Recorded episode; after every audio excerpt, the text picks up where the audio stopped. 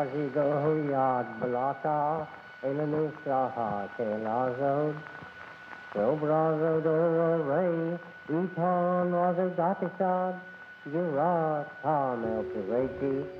Saudações fraternais, filhos de Sofia. Diretamente dos Aeons Primordiais, iniciamos um novo episódio do podcast do projeto Sabedoria Arcana, que visa trazer um pouco do conhecimento arcano para vocês, via livros, cursos e este podcast.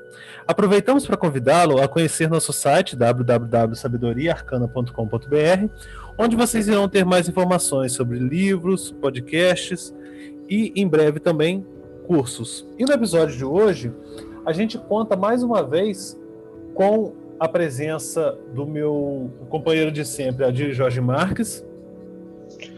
Olá, Lincoln. Como é que vai? Abílio, tudo bom? Prazer estar aqui com vocês de novo, para a gente poder bater mais um papo aí com o pessoal que ouve a gente. E como convidado, Abílio, professor Abílio, que vai falar hoje um pouco sobre a yoga. Seja bem-vindo, Abílio.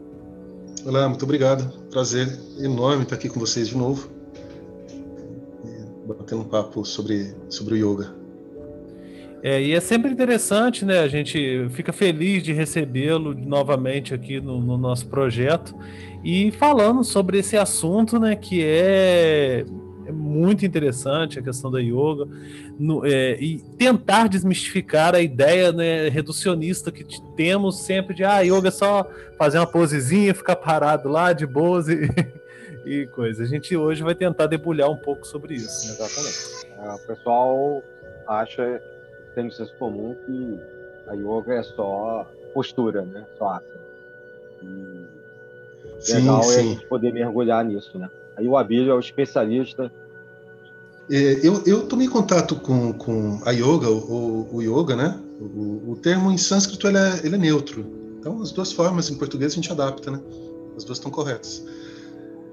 É, eu, eu, tomei contato com, com yoga, com a yoga, é, em finais, finais dos anos 90 e de um modo um pouquinho diferente do, da, das ondas mais recentes, ainda foi num, numa, num contexto muito ligado à espiritualidade, a estudos é, comparativos, a, a, estudos esotéricos, a, a, a, toda essa dimensão mais é, espiritual que compreendia, é, no interior da qual o, o yoga é tido enquanto uma prática que usa o corpo com fins de, de transcendência. Né? Então, basicamente, esse foi o meu primeiro contato com, com yoga, que é diferente do que tem acontecido, inclusive minhas alunas, elas tomam contato com yoga muito pela preocupação de ginástica, em contexto de clubes ou de, às vezes, até academias, né? Durante bastante tempo eu fui até refratário a, a, a, a essa a, essa dimensão né, da, da, prática até o dia que eu que eu me convenci que não que são justamente as pessoas que estão interessadas né e que portanto são aquelas com quem eu tenho que que, que manter contato né. É, existe sim a, a dimensão da, da, da prática física. Então a prática física ela de fato ela promove saúde, promove é, uma maior tranquilidade, clareza mental. Tudo isso vem sido explorado de modo muito conclusivo pela, pela ciência moderna.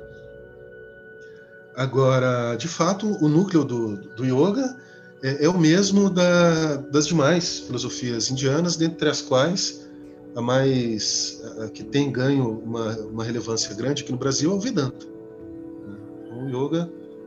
É, é, então, da minha trajetória, né? eu tomo contato lá, finais dos anos 90, na Vedanta, Universidade de São Paulo. Fazendo, Vedanta, só fazendo um parênteses, né? E você, uhum. no outro podcast, já falou aqui com a gente. Né? Temos um podcast Sim. sobre isso. Com você Sim. mesmo.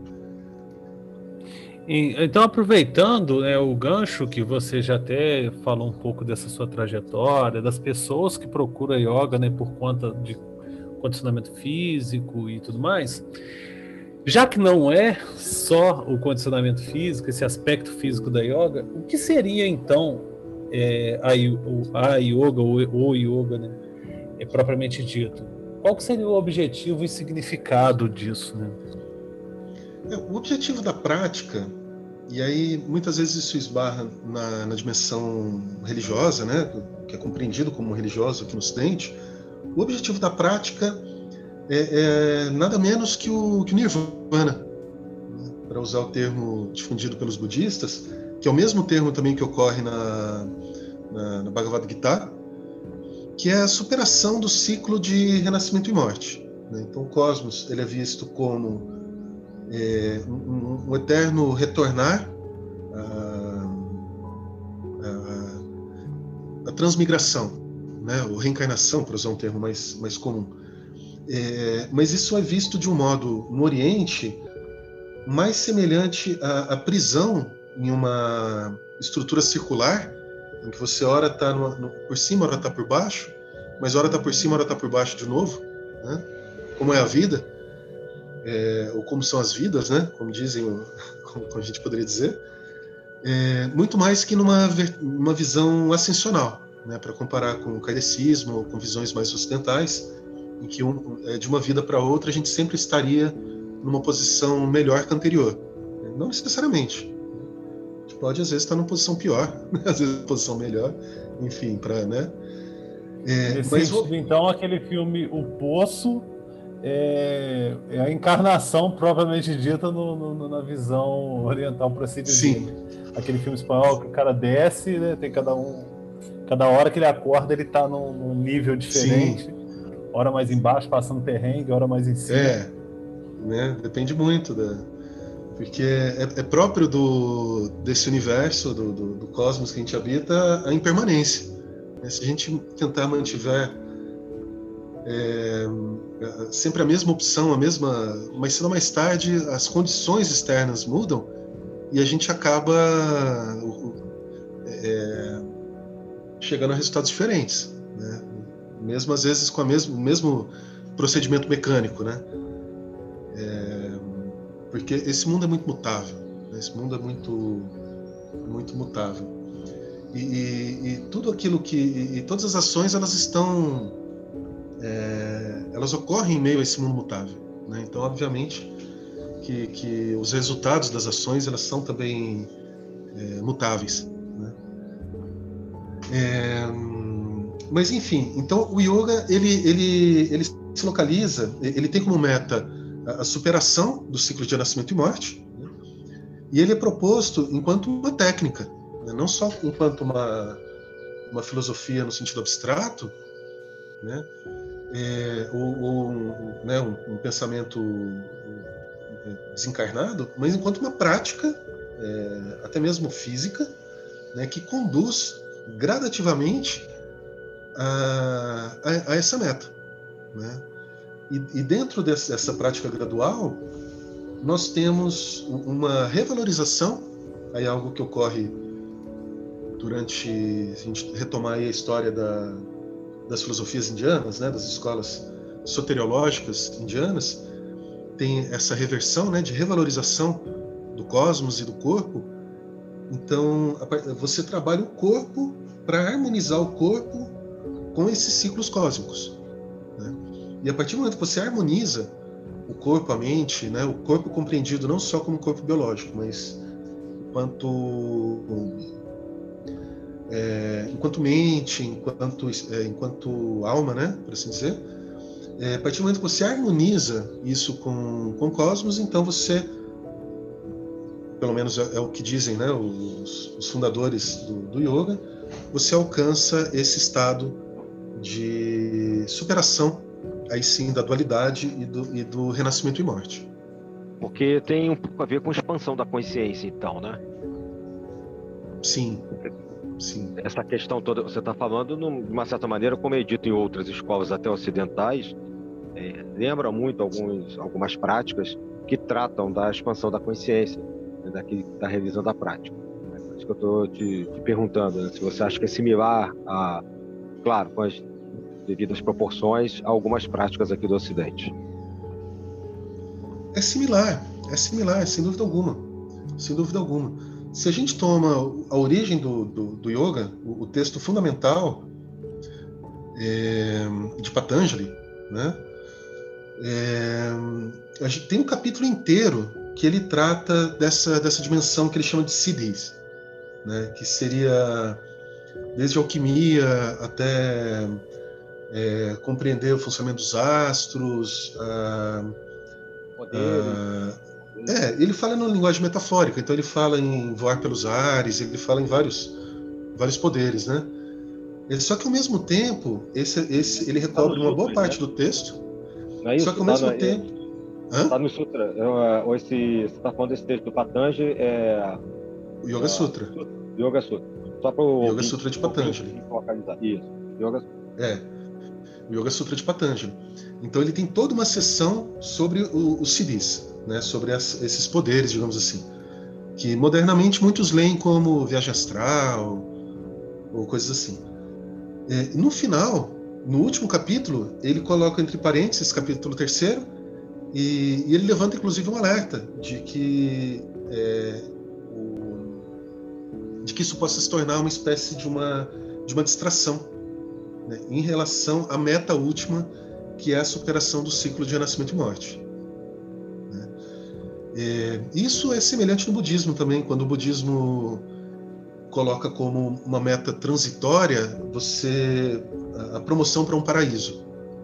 O budismo e, e o, e o hinduísmo também, a maior parte das vertentes, pelo menos até onde eu conheço do hinduísmo, coloca o, o renascimento numa, numa condição paradisíaca como uma meta transitória, né? relacionada a, a- porque por ainda ser visto como algo um, é, impermanente, né? É, essa situação de, de bem-aventurança ela se esgota, né? se esgota com, digamos, com o mérito do karma que, que é finito, né? E passado, digamos assim, 500 anos no céu de um de um deva, a pessoa retorna. né? Então é visto como muitas vezes aquela aquele mito de Tântalo, né? Você empurra a pedra até lá em cima, a pedra volta. Você empurra a pedra É. até lá em cima, é Tântalo, né? O titã, né? Grego. É, Você tem uma. Se você tivesse um crédito, né? E você vai gastando, vai gastando até que zera É. a tua conta. É, Aí- tem, tem Aí você um, um grande amigo. reencarnação. É, um grande amigo que é É Sísifo. Sísifo. Sísifo. O Tântalo é da água, né? É o- aquele que ele É. É. Isso. Sísifo. É, eu, eu tenho um grande amigo que ele usa muito essa o Lokasakshidasa, o sacerdote Hare Krishna. Ele usa muito essa metáfora do, do que ele chama de credit karma, né? Que ele fala que a que é, é como se fosse um, uma viagem para uma ilha paradisíaca, né? Você passa um Ah. tempo lá na ilha, só que aí o seu cartão de crédito vai gastando, né?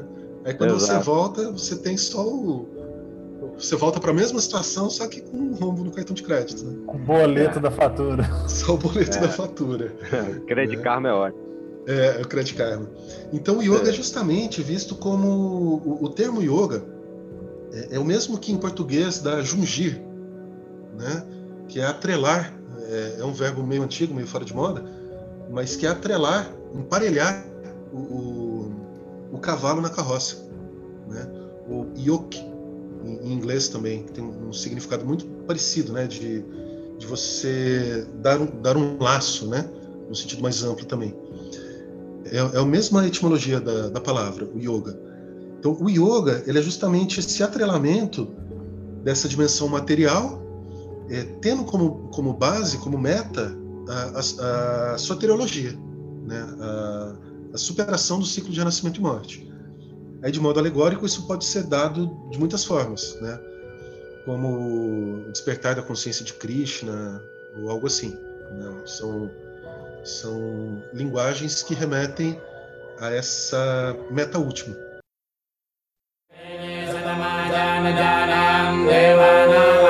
ये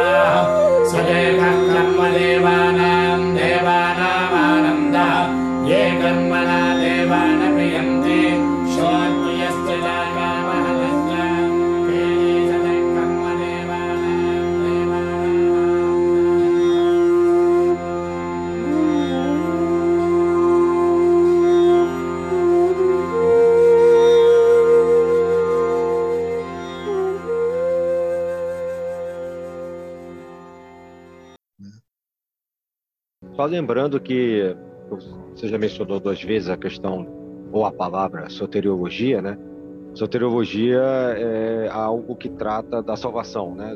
Da salvação do homem, da superação do seu estado físico. Superação espiritual. Isso. Isso. Só para quem está ouvindo a gente e não conhece a palavra. Sim, sim. A soteriologia é justamente o, o, chegar ao reino dos céus, né, numa linguagem bíblica.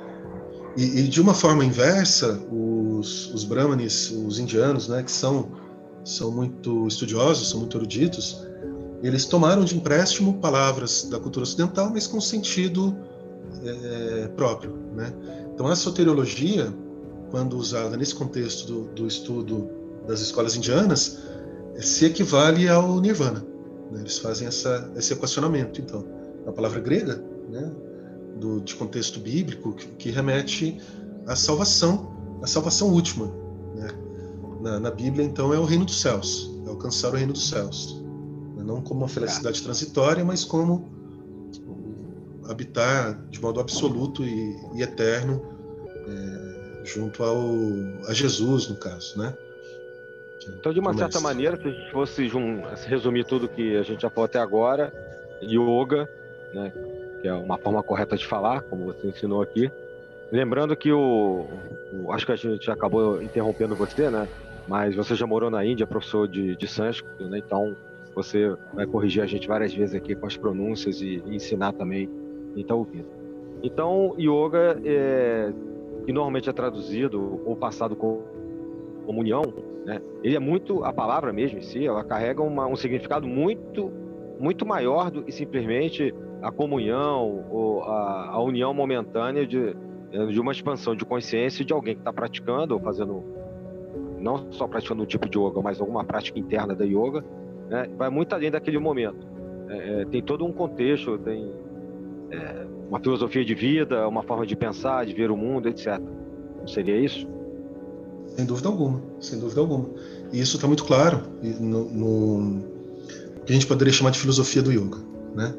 Isso está muito claro, muito, muito bem expresso nessa filosofia, essa que ela começa com quando ela é sistematizada, geralmente a enunciação começa com princípios éticos, passa para essa dimensão do controle físico, do controle da respiração, do controle da mente, né? culmina com práticas meditativas, e aí, então você tem essas metas, é, a meta última, né, que é de caráter é, espiritual. Então, o yoga se. se Basicamente, assim, pelo que eu estou entendendo, é meio que também é uma, uma união no sentido assim, daquela da realidade externa, e aí você ter controle do, sobre o seu corpo com a realidade interna e os, e, e os, é, os graus, não seria graus, né, mas os estados de consciência da própria mente né, humana e buscando essa união numa, é, numa comunhão, digamos assim, cósmica. É, essas questões são até complicadas de, de, de, de, expressar, é como da mesma forma que o êxtase religioso, né? ele, não, ele, é, ele é algo incomunicável. Aí, aí a questão dessa união, que a gente poderia entender que essa união, no caso, uh, jungir, né, seria uma união com uma realidade cósmica última? Sim. Ou não? Sim. Sim. É, exatamente. Porque essa realidade cósmica ela é vista como sendo tanto interna quanto externa. Né? Não, é uma, não é união algo necessariamente externo.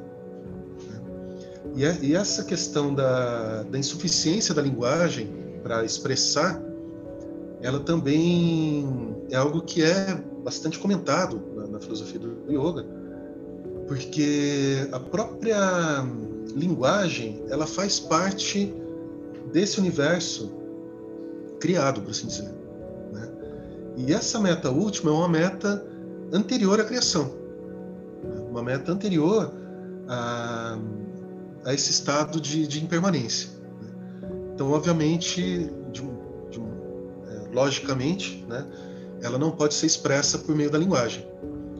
E, ao mesmo tempo, essa, essa meta soteriológica é vista aí do lado da, das filosofias indi... aí o, o, hinduísmo diferencia um pouquinho do, do budismo, né, por conta dos, do, do, não substancialismo do budismo, enfim, até que ponto que estão em uma confusão da linguagem, né? É, mas essa meta última também é vista como a consciência em si, digamos assim, porque a consciência do indivíduo, essa consciência é, finita, ela é vista como resultado da, da consciência em, em, sua interação com o universo criado, né, com a matéria. A consciência é vista, então, é, ela é proposta, então, dentre todas essas filosofias, dentre todas as escolas hindus, enquanto algo que precede a transitoriedade. Né? E, e, a meta última passa a ser, então, é, você conseguir é, digamos assim, tirar o véu que recobre essa natureza última da consciência, né, que se confunde o tempo todo com os fenômenos. Então, esses fenômenos ilusórios, eles são chamados por uma expressão é, tradicional do, do, sânscrito, que é o eu e o meu. Né? Tudo isso que é o eu e o meu é, é transitório, né? é finito, é transitório. A consciência não, a consciência é absoluta consciência é, é Shiva, ou Krishna, né, o Deus. Né? A consciência é absoluta e ela não, não é sujeita ao renascimento e morte. Né? É, agora, o, o yoga ele está justamente em transformar essa dimensão da finitude é, condicionada né, pela, pela finitude em instrumento para que se alcance a, a consciência. Então, Eu essa acho... é a essa é a revalorização do corpo e da matéria e, e da própria da própria vida, né? Eu acho que a melhor analogia que a gente poderia fazer, assim, ainda que de forma bem é, limitada, é a questão, por exemplo, da, da água, né? A água ela evapora é, aí, quando ela está naquela partícula ali de vapor, ela, ela sobe, se condensa nas nuvens, chove, precipita, e aí, na hora da precipitação, ela está naquele momento de individualidade, porque aquela gota em si caindo, né, até que ela mergulha no oceano e se perde naquele oceano, e ali ela não, não tem mais a consciência de gota em si, ela só é parte daquele todo. Né? Sim, sim. Exatamente Não deixa isso. de ser um pouco disso que ele falou aí sobre a reencarnação, exatamente. né?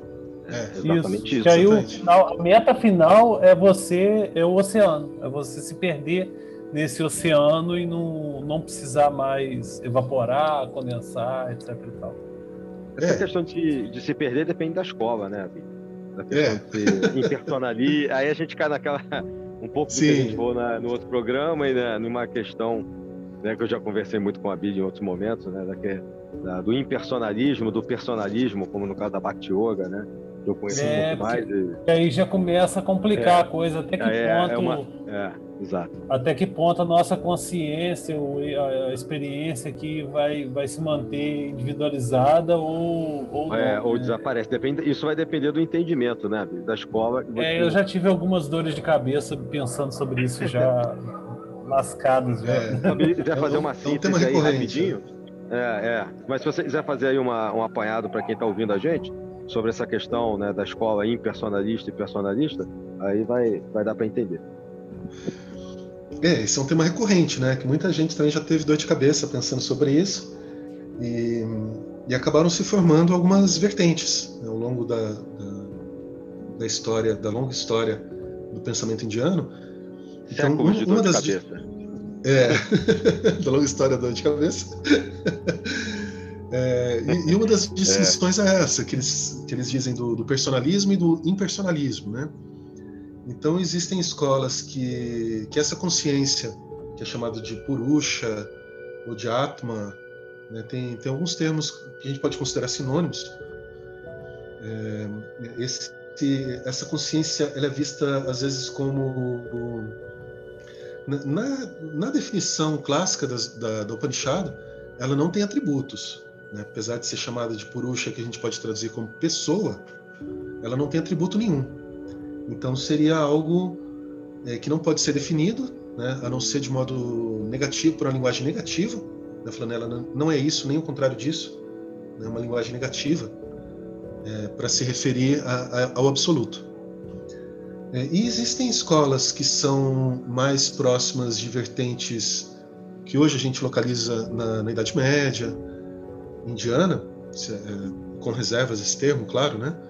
mas que por semelhança cronológica a gente acaba usando por facilidade, a Idade Média Indiana, é, em que essa meta última, a meta soteriológica, por assim dizer, ela é equacionada a um eterno coabitar com Krishna. Né? Então, a, o, você não tem uma dissolução da, da, personalidade, nem, nem de Deus e nem do, do indivíduo, mas eles coabitam eternamente no, no topo do, do, ovo cósmico, né, que é a cosmogonia Vaishnava.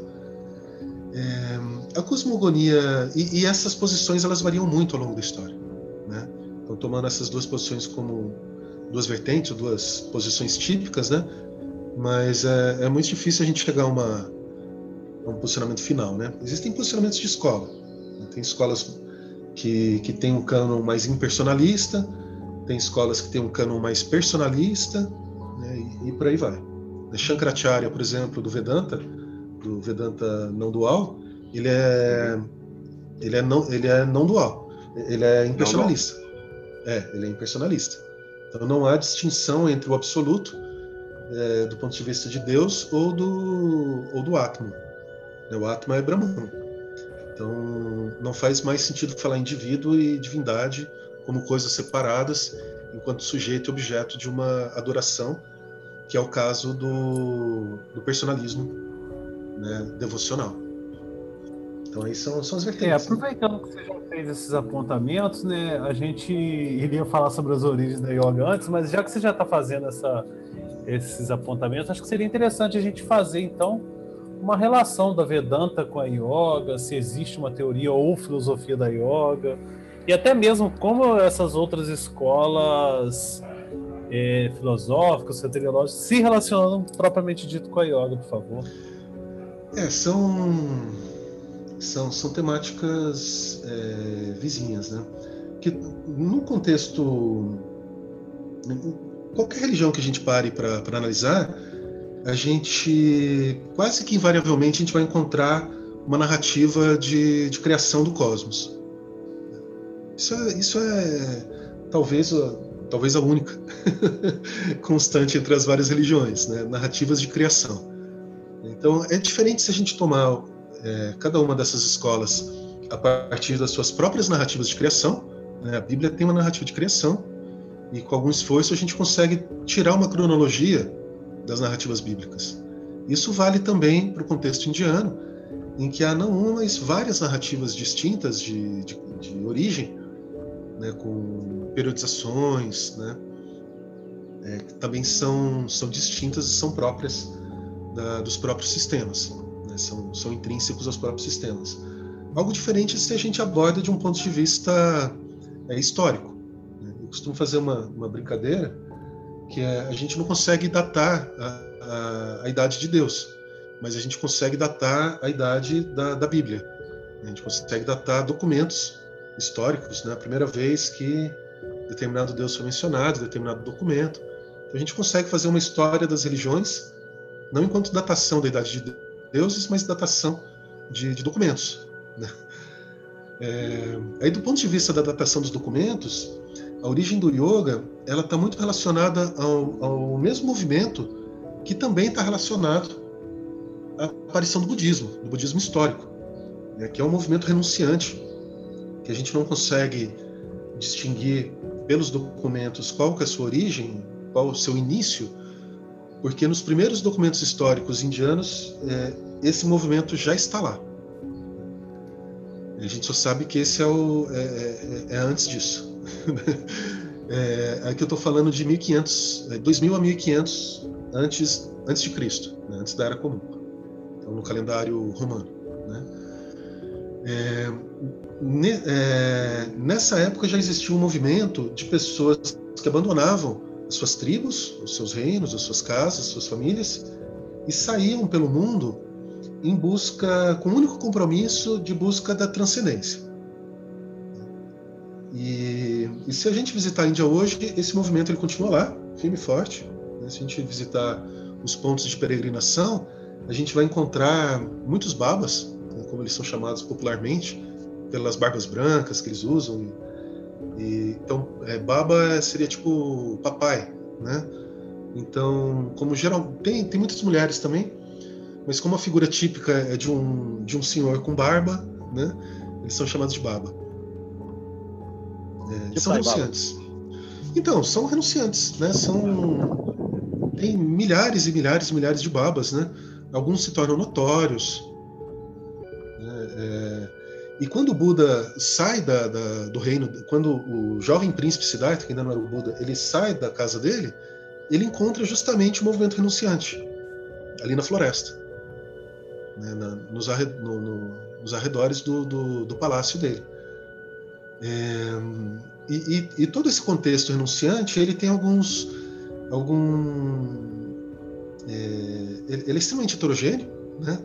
mas de lá de dentro a gente vê surgir sucessivas levas de fenômenos que a gente pode falar, ah, isso aqui veio do movimento renunciante. Né? Como eles moram em montanhas, em florestas, é, obviamente isso deixa muito pouca documentação, mas tem relatos externos. Né? Tem muitos relatos externos. E tem sutras também. Tem sutras que são mantidos de, de memória né, por gerações discipulares e que dão conta então do, de determinados é, babas que notórios ao longo da, da história. Né?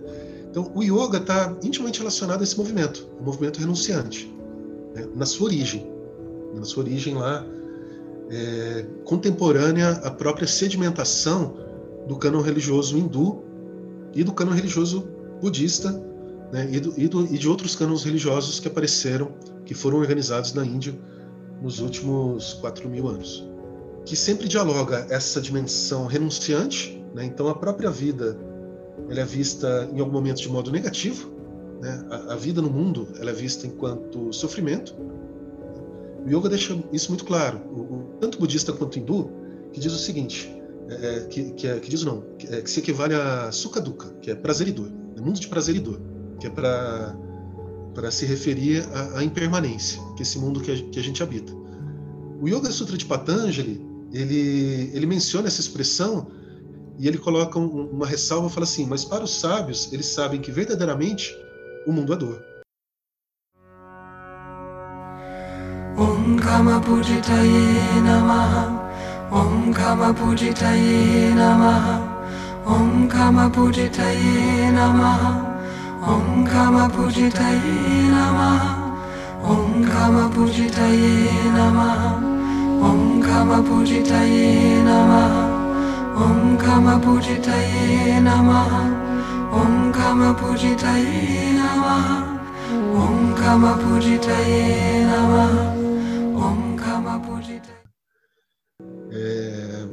Então é um momento de pessimismo que está lá também, se a gente for lembrar das nobres verdades do, do Buda, quando ele fala assim: a primeira nobre verdade é a verdade do sofrimento, né? que é o perecimento e morte. Então, tudo aquilo que vive é caracterizado pelo perecimento e morte. Né? É, e aí, e essa, essa, é a primeira constatação para a gente chegar à conclusão, então, que é necessário um caminho, que é o, o caminho, no, no caso do, do, do Buda, é, para superar o sofrimento, né? que é o caminho de superação do sofrimento. É, que o yoga também, então, é um caminho de superação do sofrimento, é, no sentido de superação definitiva do renascimento e morte. A origem do sofrimento também é equacionada uh, ao desejo, né, porque o desejo, ele é um, é, o desejo, ele, ele necessariamente ele se frustra, né, porque o desejo ele tem uma existência em si mesmo, né, ele, ele deseja algo e esse algo que ele deseja, que é o objeto do desejo, é, é necessariamente transitório. Sendo transitório, mesmo que o desejo se sacie no primeiro momento, no segundo momento ele se frustra. Né? Então, havendo desejo, a frustração é, é inevitável. Né? E aí vem então todo o caminho do, do yoga enquanto superação dessa natureza sofredora e desejante né, que caracteriza o ser humano, né, que caracteriza todos os seres né, sencientes. Né. Mas e quanto a essa relação da Vedanta e da Yoga, teoria ah, ou filosofia da Yoga, tem alguma coisa assim que você pode falar sobre isso? Sim, sim. É que esses temas eles são, eles são longos, né? Então esse mesmo, esse mesmo contexto é o contexto de origem do Vedanta. Né? E, e tem sido difundido muito aqui no Ocidente a ideia de que o Vedanta é a filosofia do Yoga.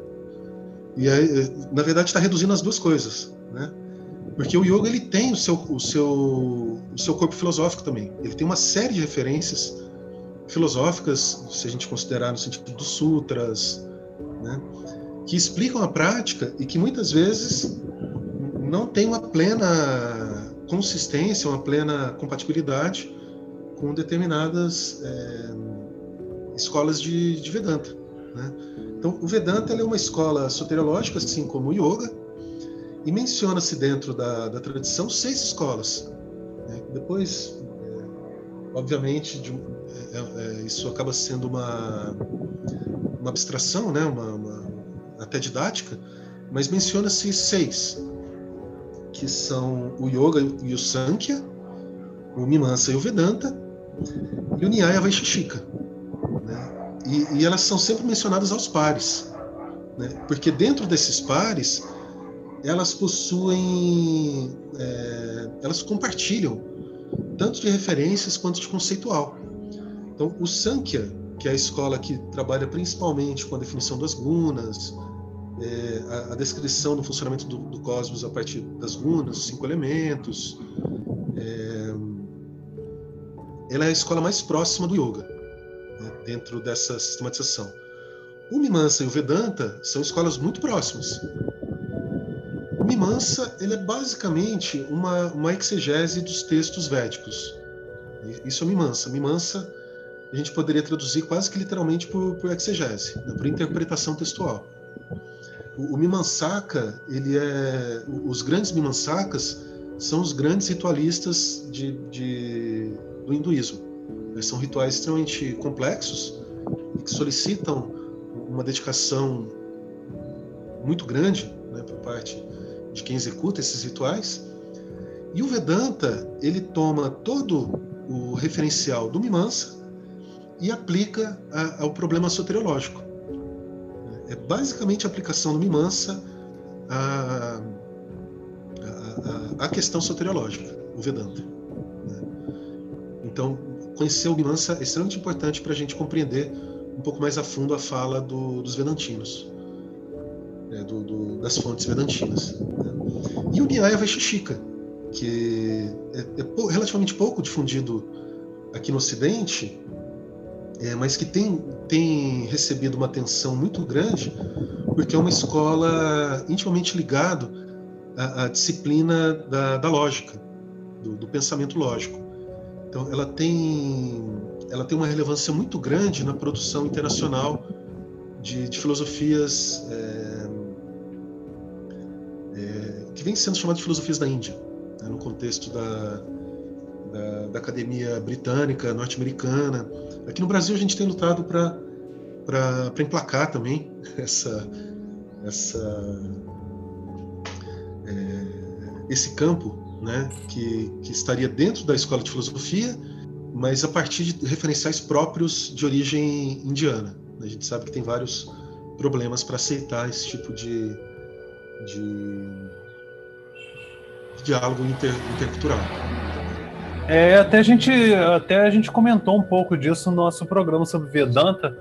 Eu lembro até que eu achei interessante esses aspectos desse desenvolvimento filosófico indiano é, muito antes do Oriente pensar em lógica, pensar em qualquer coisa do tipo. Né? Uma outra coisa que sempre quando fala em yoga eu lembro é eu, quando, quando era mais novo, quando era adolescente, eu lembro que meu tio tinha uma biblioteca, vários livros, e alguns livros muito interessantes, e tinha um livrinho de bolso que vinha escrito na capa assim, Rata Yoga. Aí eu ficava, né, imaginando, eu acho que eu, eu não, não, lembro se eu cheguei a ler quando era adolescente, provavelmente devo ter lido. Mas aí depois a gente começa a ver que, que havia outros tipos de yoga, Raja Yoga, Bhakti Yoga, Ashtanga, Kundalini Yoga. Depois, agora recentemente, né, a gente começou a ouvir falar já isso aí já mais ligado ao movimento é, de academia e tudo mais, a Power Yoga. E afinal de contas, né, quais são as principais vertentes e suas respectivas principais obras dessa, dessas vertentes da yoga? Claro, né, com exceção da Power Yoga, que é invenção do Ocidente para poder levar o povo para academia, né?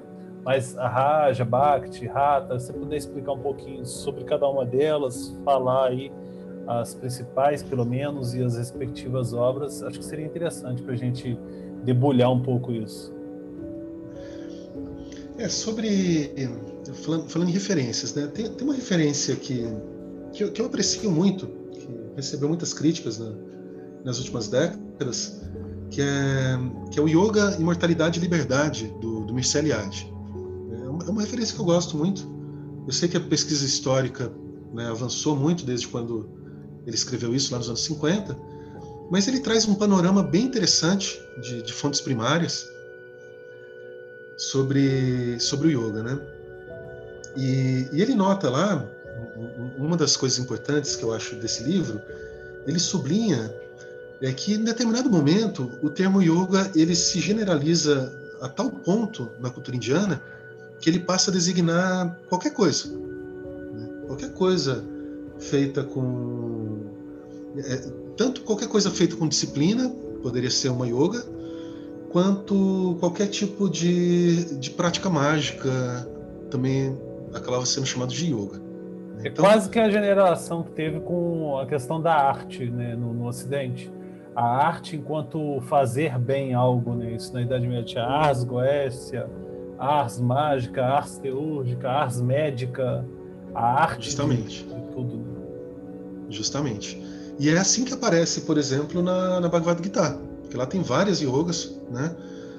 E só que são tantas yogas ali que, que, que me parece, né? Entre outros é, leitores do texto, que, que ali o termo ele, ele está generalizado. Qualquer coisa bem feita é uma yoga. Né? E ali ele aproxima os dois termos também, porque é, qualquer, é, ele também retoma vários caminhos soteriológicos, inclusive Vedanta e tal, e, e explica aquilo enquanto uma yoga, né? É, é um, um modo de se unir a, a, Krishna. Então o termo yoga ele acaba designando um monte de coisa. Né? Agora todas essas yogas que a gente, para organizar um pouquinho esse meio de campo, a gente poderia dizer que existem que existe basicamente o referencial clássico, né, um termo que vem lá de, de que se refere a, a Patanjali, né, o, Yoga Sutra tal como descrito por Patanjali, e, e de modo muito próximo também ao Sankhyakarika, né, são as duas grandes fontes para a gente pensar o, o, que é o yoga num contexto clássico. Né.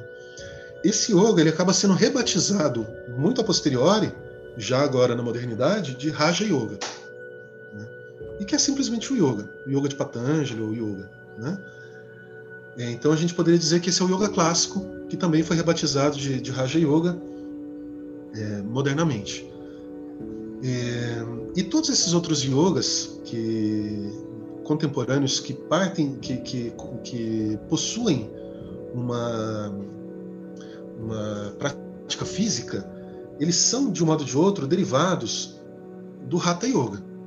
Né? É, e a gente encontra ali uma referência primária em Matsyendranatha.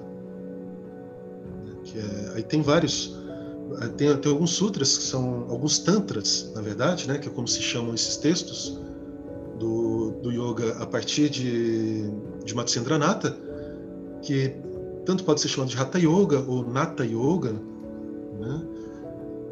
É, mas que é dele que deriva é, todas as, essas vertentes mais modernas, incluindo o Ashtanga, inclu, é, que é uma terminologia moderna, o Ashtanga, que, ao meu ver, é, é, uma das escolas que, que fazem essa, essa mediação entre uma cultura tradicional do corpo né, que ainda tem uma, uma proposta soteriológica, mas o Ashtanga ele já é adaptado uh, a, uma, a um gosto mais moderno, né, que ele possibilita essa entrada do yoga na, na academia. E aí nós temos então as outras yogas que são desenvolvidas no Ocidente, que nem você mencionou, o Power Yoga e etc e tal, que já são ginástica, né, que de fato são formas de, de ginástica que remetem às vezes a algum tipo de, de mas de modo muito muito tangencial, né? Algum tipo de meditação, no começo e no final da, das sessões. Mas no caso, da, no caso da Hatha Yoga se popularizou bastante no Brasil a partir do Hermógenes, né? E a partir também do advento das academias, né? Porque tem esse aspecto físico, etc. Apesar Sim. de que a Hatha Yoga tem, quando feita por uma pessoa competente, tem todo o aspecto espiritual também. E Sim. Pode ser trazido, né, para a aula, não sei se é o caso todos os cursos e todos os professores, mas tem também. Né? Mas se a gente fosse diferenciar assim um, um vamos supor, pegar num fazer uma tabela simples, né, para quem está ouvindo, vamos botar assim a Rata, Bhakti, Kundalini, Raja e Yogas, né? E se a gente fosse definir cada uma delas em poucas palavras, é, é, ou caracterizar, não, talvez a Rata seja mais física, a Bhakti, que é uma devoção, né, trabalha mais com, com é, menos com físico e mais com devocional. A Kundalini Yoga tem aquela questão da, né, da ascensão da Kundalini ou, e está associada a algumas práticas sexuais. Se a gente fosse definir em poucas, eu dizer assim, poucas palavras mesmo, né, e caracterizar ou comparar essas yogas, como é que você faria? Como é que você poderia passar? Para quem não entende nada, vamos imaginar que você vai explicar é, para uma pessoa eu, que não eu, eu resumo assim, de modo assim bem bem simplificando assim bem mesmo, né? Todas essas Exato. yogas que trabalham com o corpo são derivadas da rata. Né? Pode ser o Kundalini Exato. Yoga, pode ser Ashtanga Yoga, pode ser Power Yoga, é tudo Hatha Yoga. Né? É, tudo que está focado no corpo, né? É Hatha Yoga. Hatha Yoga. Tudo isso é Hatha Yoga. É, tudo isso é Hatha Yoga. O, a Bhakti Yoga é, é um termo é, que usa o yoga de um termo generalizado. Uhum. Né? O que nós temos é a Bhakti. Devoção. A devoção. Então, as práticas devocionais, elas não pressupõem é, técnicas respiratórias ou exercícios é, corporais, não pressupõe nada disso. Ela pressupõe, muitas vezes, você organizar um altar, você peregrinar pelos lugares onde Krishna habitou, você hum, direcionar seu amor a Krishna, pensar em Krishna enquanto você está fazendo o seu trabalho doméstico. É devoção, né? Sim. É, é uma prática então, constante, 24 horas ele fazendo uma yoga interna né, de devoção. Sim. Sim. Agora, muitos praticantes de. Aí, esses sistemas na Índia, eles são hum. como, como vasos comunicantes. Né? Então, muitos yogis vão ser também grandes devotos. É. Exato. Se muitos praticantes de Hatha Yoga vão ser devotos. E muitos devotos vão ser praticantes de Hatha Yoga, digamos assim. Né? O, Não é necessário. Um é, não necessariamente, mas tem algum livro assim mais é específico da Bhakti Yoga, talvez fosse a Bhagavad Gita, né? E, se a gente fosse associar um livro a essas duas formas, né? Você diria que a Bhagavad Gita seria o livro de, desse caminho devocional e a e a eu te perguntei, né, antes da gente começar a gravar, é, Sim, tem, seria na verdade, a grande referência da, do Gaudiya Vaishnavismo é um poema. Né? Uhum. É, eles têm algumas referências, né? Eles têm um Purana, que é o Bhagavata Purana, que é ali que está a maior parte das narrativas de Krishna na, na sua infância e, e adolescência. Tem okay. o, alguns trechos do, do Mahabharata, né? o Bhagavad Gita é, é um desses trechos. Uhum. E, e, e, e, tem outros trechos também que eles consideram particularmente importantes. É, tem o Bhagavatam poema, também. Sim. Tem o é, Bhagavatam, né? Srimad Não Bhagavatam. É isso, é. Srimad Bhagavatam é, é um Purana. Uhum. Srimad, é, Bhagavatam. É, é, um Purana. Né? Isso. E tem um poema que é um pouco posterior a esse Purana, que é chamado é, Gita Govinda, hum. né? que é considerado o néctar mais elevado da, da devoção. Né? E tanto é que ele não é apresentado a um devoto a menos Aham. que ele tenha anos e anos de prática. Só depois de muitos anos de prática que ele é apresentado. E isso é explicado dentro da própria tradição da seguinte forma: É, eles descrevem o processo soteriológico a partir do- do- da purificação do, do prana, né, da, da energia, digamos assim, né, é, um Uhum. termo mais fácil para a gente entender, é, dos É. seus aspectos mais densos, né, e a partir das, é, que se dá por meio da prática devocional. Então, ela vai se purificando, vai se tornando mais sátrica. No momento em que ela se torna bastante sátrica, né, a ponto de não, não ter mais, mais perigo, Ou seja, mais, mais elevada, né?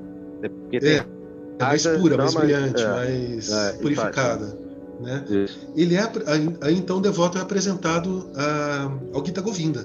Né? Por quê? Porque o Gita Govinda é um poema com temática erótica, Uhum. entre Krishna e Radha, entre Krishna e Radharani. E ali passa por vários feminino, né? De Krishna. O aspecto feminino, é, que é a Uhum. Shakti de Krishna. E Isso. se a pessoa não está purificada o suficiente, é, a tendência é inverter. É a pessoa se enterrar mais no samsara. né? Arrumar um monte Uhum. de problemas, né? E, e acabar confundindo as coisas e, e- e se enterrando no samsara. É porque o cara aí, no, é no pouco final das contas, com- vai acabar vendo só sacanagem no negócio, né? Só vai pra E- sacanagem é, e vai acabar imitando aquilo. o vai olhar acabar tá, gastando o olhar fica embaçado nesse momento, É. né? Eu ia. Eu, Cara, interessante. é, só só Tá, rapidinho antes que eu pra não esquecer a pergunta. né? passar dessa frente. É. O, o- o- acho interessante que, tipo, a- até mesmo a- o funcionamento né, do, do- do- dessa progressão com, com o aspecto da, da- da- da- do ocultismo né, ocidental também, que, em algumas vertentes, né, que você vai se preparando, se purificando para um trabalho cada vez mais profundo. E se a gente vê, a gente debateu um pouco isso sobre no programa que a gente teve sobre é, os trabalhos do, do- do- não só do Louis Claude Samartin, mas também do- do- dos outros, do mestre dele, o, o Pasquali, que é até o Zelos Cohen, né, que eu queria lembrar, que eles iam se purificando para fazer um trabalho cada vez mais profundo, né? E, e, cara, é muito interessante isso, que a, Sim. a, a preparação e a iluminação para se fazer, é, se aprofundar cada vez mais no- no- no- nos trabalhos. Mas o que, que você ia falar, Adil? Não, não, é porque ele tá falando da questão de, se- de ficar preso ainda, né? Em nas reencarnações, Samadhi. Samadhi não, é. Nas Sansara. reencarnações, Sansara. Sara. Desculpa.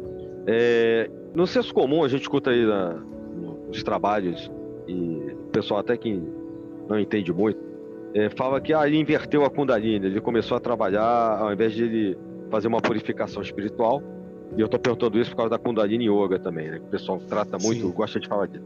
Isso que você está falando aí de se enterrar né, na, na roda de reencarnações tem a ver com isso? Com ele, ele inverter energia, ele é, literalmente, né, começar não só a levar né, pro lado errado as coisas, mas literalmente que, nele, na pessoa se prejudicar energeticamente e causar doenças ou até mesmo algo mais fatal. Govinda Hari Gopala Prabhu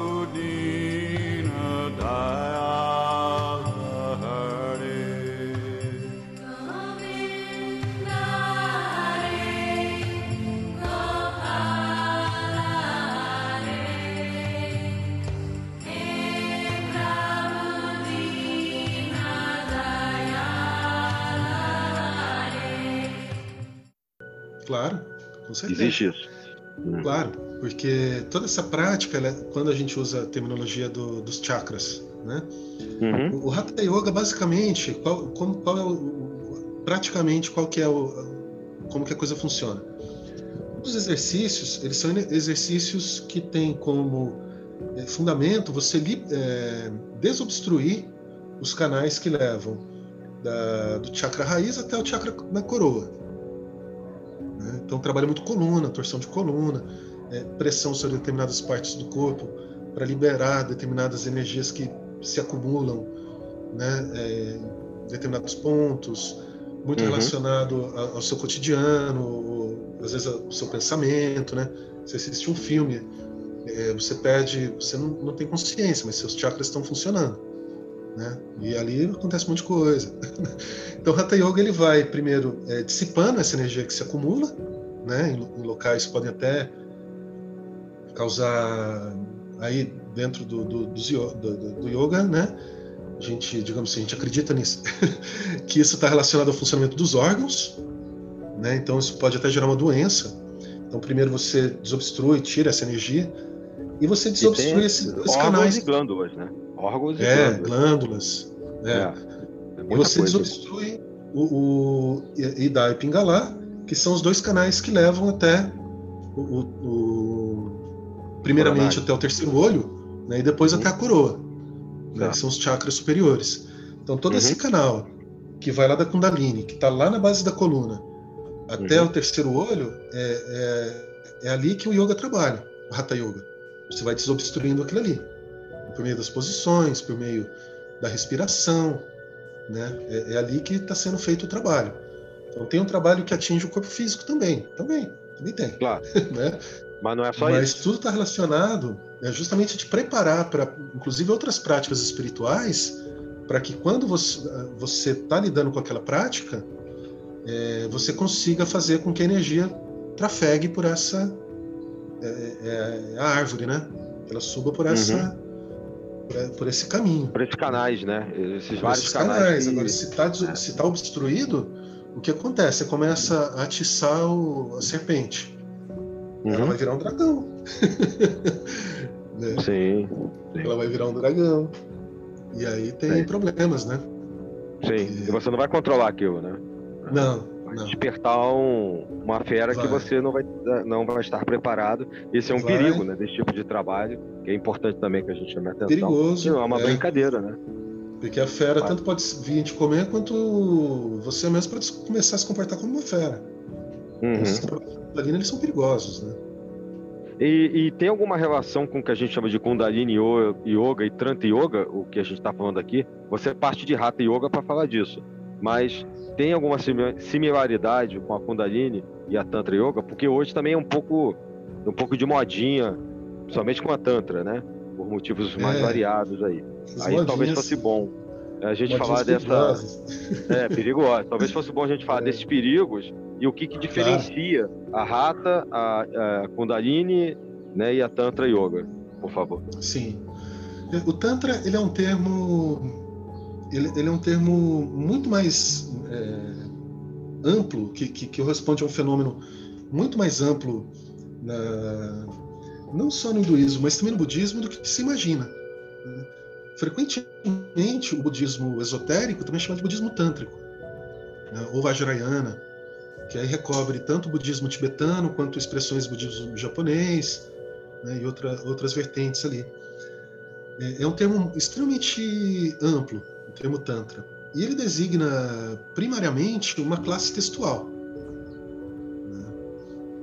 Aí, como em algumas expressões é, tântricas, né, é, acaba, acaba existindo práticas que ritualizam esse simbolismo sexual, e isso acaba dando margem para justamente isso que a gente estava falando de, de trocar uma coisa pela outra, né? Porque no, no- no processo devocional, é, quando você é exposto a essas imagens eróticas, que não estão só no hinduísmo, se a gente toma São João da Cruz, Sim. Santa Teresa d'Ávila, né? O Cântico dos Na Cânticos. Bíblia também. mesmo, o Cântico, Cântico dos Cânticos. Cânticos. Cântico dos Cânticos é. É. lindíssimo. Então a gente poderia chamar Sim. aquilo ali, é, é, né? É um simbolismo erótico. Então, Uhum. o simbolismo erótico do Cântico dos Cânticos, particularmente, eu não vejo ali nenhuma é, implicação em termos de, de, de- de comportamento sexual. Né? O simbolismo é uma coisa, né? o ritual é outra coisa, o comportamento é a terceira coisa. São três coisas né, que em algum momento é, alguém pode confundir uma coisa com a outra e aí que tá que mora justamente o, o perigo, né? Você mencionou essas modinhas, né? Sim. Isso é perigoso porque ele justamente, não só pelo materialismo, e aí não é uma questão moralista, como gostam os conservadores, né? Moralismo É. barato, assim, mas é de fato uma questão espiritual, né? Porque se você está com uma, uma mente muito carregada em busca de prazer, em busca de satisfação do desejo, você está reforçando sua adesão ao samsara. Você está reforçando o, o- o- o- mais cedo ou mais tarde. E quanto mais você precisa para saciar esse desejo, mais você vai se frustrar, mais você vai gerar frustração, mais você vai gerar situação de sofrimento para você e para as pessoas em volta, E para os outros, exato. para os outros. Né? É, Vai todo mundo é sofrer uma muito. técnica, né? É, sim, É, é questão É uma prática. técnica, vai, to- né? vai gerar como sofrimento toda- pra caramba.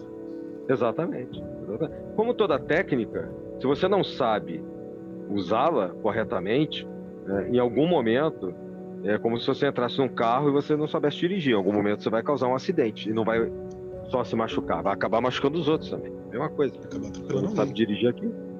né? E, e- realmente, isso mostra que a, a yoga não pode ser ministrada por qualquer pessoa que não esteja preparada e nem também recebida por qualquer pessoa, né?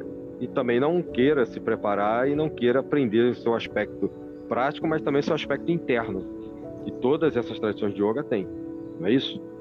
Sim, sim, sem dúvida alguma. Né? Então, os exercícios que são feitos na academia, tá, são bons, são bons, porque como eles são, são feitos com, com essa base né, de fundo, ele de fato vai evitar desde dores nas costas, né, que é um problema seríssimo que a gente tem, a gente vive em computador, né, é a vida moderna, a gente tem, Uhum. tem muito isso de recurvar as costas, e ao mesmo tempo é justamente por ali que passa o Idai Pingalá. Né? Então ele vai também beneficiar ni- nisso, mesmo que a pessoa não, não tome consciência do que está fazendo. Né? Então a prática quem é está boa. ouvindo. Pra, é, É. Não, é, sem dúvida. Para quem está ouvindo a gente, Agora- você falou de e dar Pingalá e Kundalini, só fazendo um parênteses, as pessoas lembrarem do caduceu de Hermes, né, vão lembrar daquelas cobrinhas se entrelaçando em torno de um pilar central. É mais ou menos isso, né, que Exatamente. você está, né, que foi Exatamente. também A aprendido pelo comunicação entre os Ocidente. mundos. É. Isso. E o fluir da energia durante todo o corpo, né? Por- Sim, Porque. Aham. é, todos os nadis, né? isso.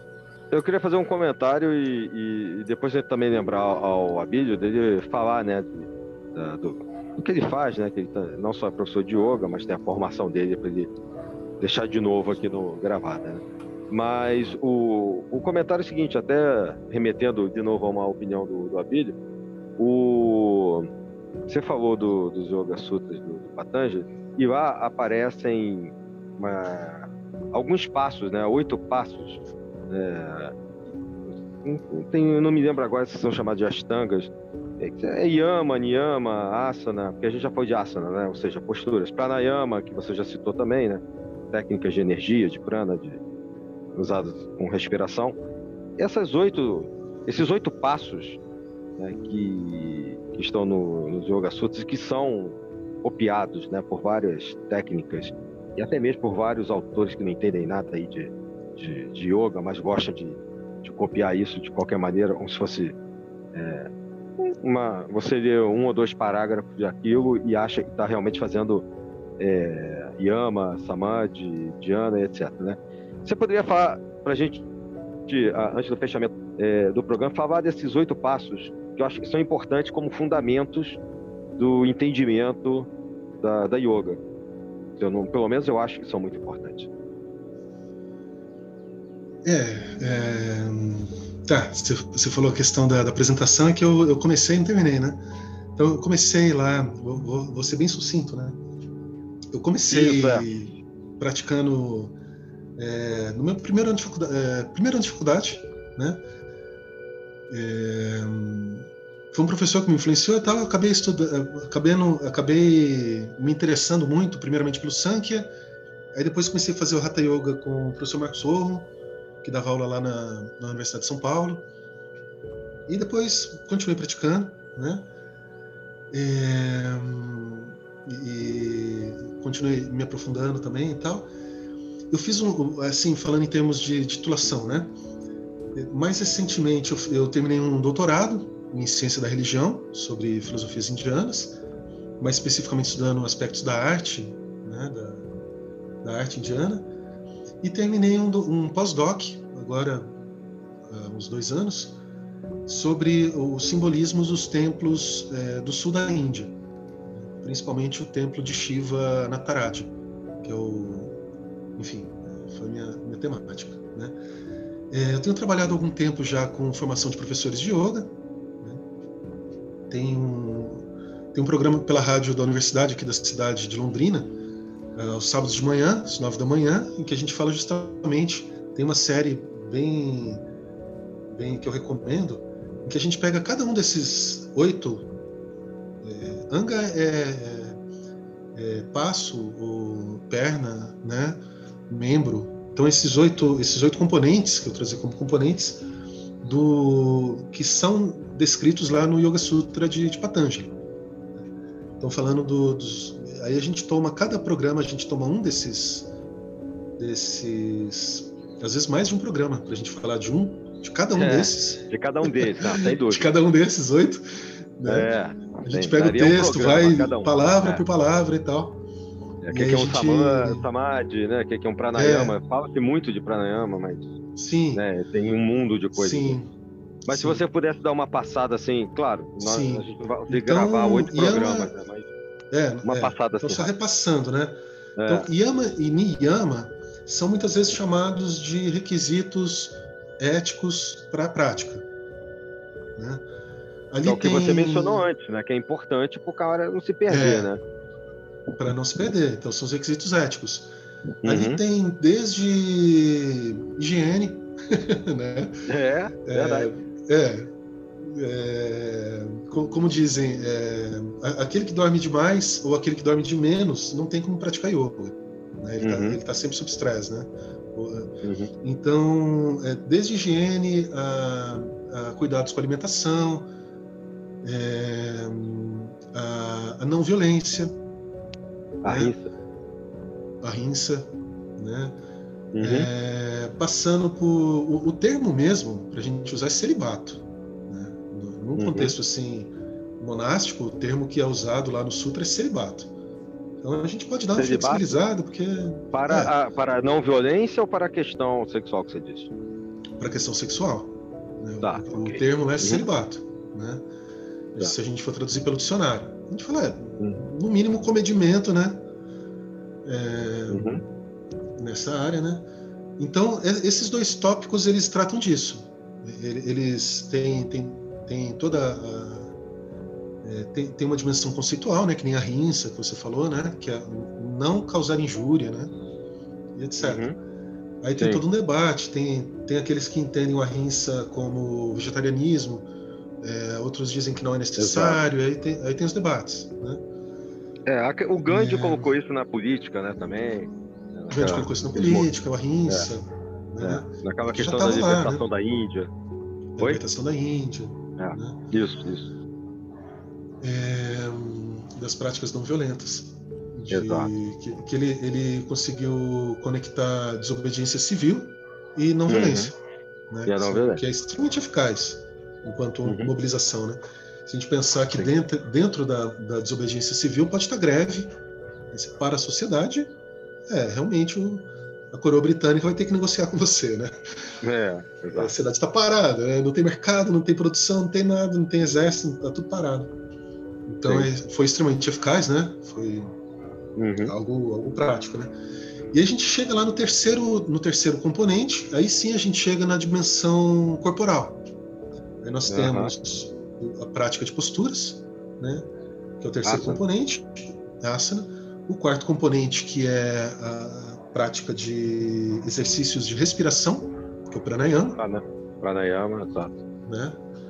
É, que servem para desobs- desobstruir os canais energéticos, digamos assim, e, e, ao final é, possibilitar então que a energia flua por esses canais. né? Então se desperta ao final o fluxo da, da Kundalini. Uhum. E, e essa primeira série, que são oito, né? Então você tem uma Não. primeira série que fecha com cinco e você tem a série interna que são os, os últimos três. A Essa gente primeira falou de série, quatro. Até a gente agora, falou de né? quatro. A primeira É. série, ela fecha com cinco, com, com o quinto anga, que é, Uhum. que é Pratyahara, que é o Isso. recolhimento dos sentidos, Uhum. né, que é comparado à figura de uma tartaruga que, que se encolhe dentro do casco. né? Só que esse casco é a consciência e os membros da tartaruga são os cinco sentidos. Então, a, Uhum. a- então a mente ela deixa de ser perturbada pelas, pela, pelos eventos externos, né? ela se torna estável. né? Sim. Então, quando você conquista a mente estável, passa para a segunda, para os três componentes internos, né? que muitas Uhum. vezes é chamado de simplesmente. É, tem um termo no, no Yoga Sutra que é Samyoga, é, que são esses três componentes internos. Né? Esses três componentes internos, eles são concentração, meditação e o samadhi. Uhum. A concentração. Dharana, Diana, né? Dharana, Samadhi. Dhyana e Samadhi. né? E Samadhi a gente pode equacionar ao Nirvana. É, é o que a gente estava falando lá no início, né? No no início, início, da- Né? do programa, por isso que eu quis fechar com isso, para a gente poder ter uma amarração da nossa Sim. conversa aqui. É, o Nirvana ou Moksha. né? Os vedantinos Moksha. gostam mais da palavra Moksha. Mas é, é a meta soteriológica. Uhum. Moksha, Nirvana, é, Kaivalya. No, Yoga Sutra usa o termo Kaivalya. Dizer, seria liberação. Aham. Seria liberação. Ou isolamento no absoluto, como prefere a- uma tradutora para o português, né? Uhum. É o recolhimento no absoluto e tal. E meditação, é, é, concentração e meditação. né? São os três, são os três passos. E aí o terceiro capítulo, assim, só me- mencionando mesmo, né? É, o terceiro capítulo do, do Yoga Sutra de Patanjali, ele, ele, todo ele é escrito com sutras, com frases que dizem assim: praticando a meditação sobre é, uma pena, o yogi aprende a voar pelos ares. Ah, sim, é. Tem várias É. coisas maravilhosas nesse capítulo. verdade. É, é toda uma parte assim de maravilhamento e tal, né? Uhum. E aí no Isso. quarto ele fala, tudo bem, tudo isso é muito legal, mas pode causar Exato. distração. É. E aí ele desenvolve o samadhi. né? Ele fala a meta mesmo é samadhi, né? não é Uhum. ficar brincando de parque É. de diversões. Não. É, exatamente. Tem, tem É. ficar do tamanho de um, de um inseto, né? Ou sei lá, um Fica de átomo. uma coisa- inseto. É, ficar gigante, épicos né? Fica É. gigante. É, exatamente. Aí a gente cai, exato. Tem os. Maior, que- maior carta-onda da parada, né? o quarto é o quarta onda. É. O terceiro lembra aquela- aquelas né? revistas. É, lembra aquelas revistas esotéricas para adolescente, né? É, não sei o que, faz isso, acontece aquilo, tá, É, não sei o que. Né? Exatamente. Você fala, nossa, que legal. Aí fala, então tá, então agora vamos falar sério. Aí, É. Mas toma cuidado, que isso- você pode até Toma conseguir cuidado. escolher todos, mas pode não servir pra nada, É. ou até servir pra te perder. O que seria até pior, É. né? E não servir pra nada. seria pior do que não servir para nada. Né? Aliás, a gente recomenda, né? Os Yoga Sutra do, do Patanjali. É um livro para quem gosta de yoga e quer realmente. Claro, ele tem que ser lido e relido, eu penso assim, né? Mas eu acho um livro fantástico. É, existem. ah, Provavelmente você deve conhecer alguma edição comentada e tal, mas pelo menos o texto em si, ele é muito interessante e é a base de muita coisa que a gente escuta por aí, inclusive. Estou falando só da yoga agora, inclusive algumas tradições esotéricas que copiam pura e simplesmente é, esses oito angas, por exemplo, né, esses oito passos e, e várias outras coisas que nós já comentamos hoje aqui da yoga, copiam, colam e, e, às vezes sem um- uma certa conexão entre as coisas e, e passam adiante. Eu acho que é um livro importante de ser lido para quem se interessa pelo assunto. Sem dúvida alguma. Fica a dica, né? Fica a dica. É, o que eu queria comentar era isso aí, né? Estendi um pouquinho É, mais o parte também, programa. né? É sempre um, sempre um prazer, né? Poder dialogar sobre esses temas, que é, é importante, né? Para que o yoga não se perca em, modismo, né? Como você falou. Pois Eu, é. acho muito, eu, eu tenho isso como uma meta minha pessoal, que eu tenho trabalhado por isso, né? Enfatizar sei. essa sei. dimensão do yoga espiritual, né? É, a gente tem né? também essa preocupação aqui na Sabedoria Arcana de trazer pessoas, assuntos, importa, mesmo quando é, eu, só eu e Limpo discutimos, é, não é que a gente queira mostrar sempre o outro lado, mas deixar claro que muitas das vezes esses modismos, né, e, ou então como determinadas tradições colocam as coisas, é, levam a um determinado perigo, como a gente já falou aqui, e é importante que, principalmente os mais jovens, e eu já falei isso em outros programas e volto a mencionar isso, porque a gente é procurado, eu e Lincoln recebemos né, vários elogios do programa, sugestões, etc., de temas, inclusive, e pessoas que vêm tirar mil dúvidas, trocar mil ideias. Olha, eu queria fazer isso, eu não sei se devo, me convidaram para aquilo outro, o que, que você acha? Então, é, a gente faz um pouco esse papel, né, de trocar ideia, de não é de guiar os outros, que aqui ninguém é guru, né, mas de é nem, nem- nem convidados, nem eu e Lincoln, principalmente. né. Mas assim, pelo menos no sentido de informar. Olha, é, escuta tal, tal podcast, a pessoa que a gente entrevistou, vamos supor, o Abílio, procura ele e tal. Por isso que é importante que agora no final você deixe seus contatos também. Né? É um outro programa, você está voltando aqui. Então, deixar de novo contatos, etc. E então a gente encaminha, a gente dá muitas dicas para muitas pessoas. Eles procuram e muitos são jovens. Assim, eu, pelo menos no meu caso, no seu caso eu diria que mais de 90% das pessoas que vêm, me acham, é, são jovens. E, e que realmente, muitas das vezes, estão perdidos ou não sabem, não têm conhecimento, estão começando.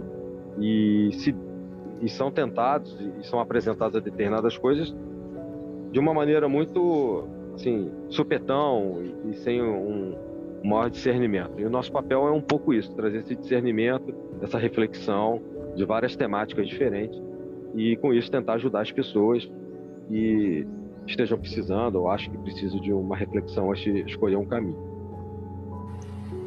É sempre bom a gente ajudar né, nesse sentido, para dar uma luz e tal. Quem quiser, precisar, só, só entrar em contato. É, estando tudo a contentos na coluna da esquerda e na coluna da direita, né? Procede, proceda aos encerramentos, é, agradecendo mais uma vez ao nosso grande amigo Abílio, que, que voltou, aceitou o convite para retornar aqui, para bater um papo legal sobre yoga hoje. Por favor, Abílio, é, receba nossos muito obrigado, nosso abraço fraterno com distanciamento social. E Abílio e Adílio, dupla Abílio e Adílio, é, é. Um, um- na coluna da esquerda, um na coluna da direita. E, BJ. é, e aí, é, por favor, deixe seus contatos, faça seu jabá, fala o que você quiser aí, fique à vontade. A, a, casa e a voz é sua. Bom, eu, eu que agradeço, né, pe- pela, pela acolhida sempre fraterna, né, da- parabenizo também o- a iniciativa, que é um espaço importantíssimo. de- da mesma forma que, que na juventude a gente encontrou não necessariamente mestres iluminados, mas pessoas que tinham um pouquinho mais de estrada e que me ajudaram, né? Então eu também procuro fazer, me ajudar assim, a me orientar, né, a encontrar meus caminhos. É, da mesma forma também eu procuro sempre é, poder orientar aí a... e, e, tenho, e ta- também tenho colhido resultados assim, que, me deixaram muito felizes, né? Curso de formação de yoga, tal. É, esse ano que, que se finda aí com todas as, as as adversidades que a gente viveu, houve momentos assim que muito bonitos assim da, nesse universo do, do yoga que eu que eu presenciei, né? com todo o distanciamento social necessário, né? Uhum, É, Verdade. é. E então, é, então acho importante, né, esse, esse esforço de fato, né? Agora, para o pessoal que quiser me localizar, é, o- é só entra no Google, coloca lá Yoga Mandalam, um M no final, vai, vai me encontrar, tá? É, que, que é o nome que eu uso é, nos meus cursos, nas minhas páginas, no canal do YouTube, no, no, é, no programa aqui da rádio da universidade. É Yoga Mandalam com M no final.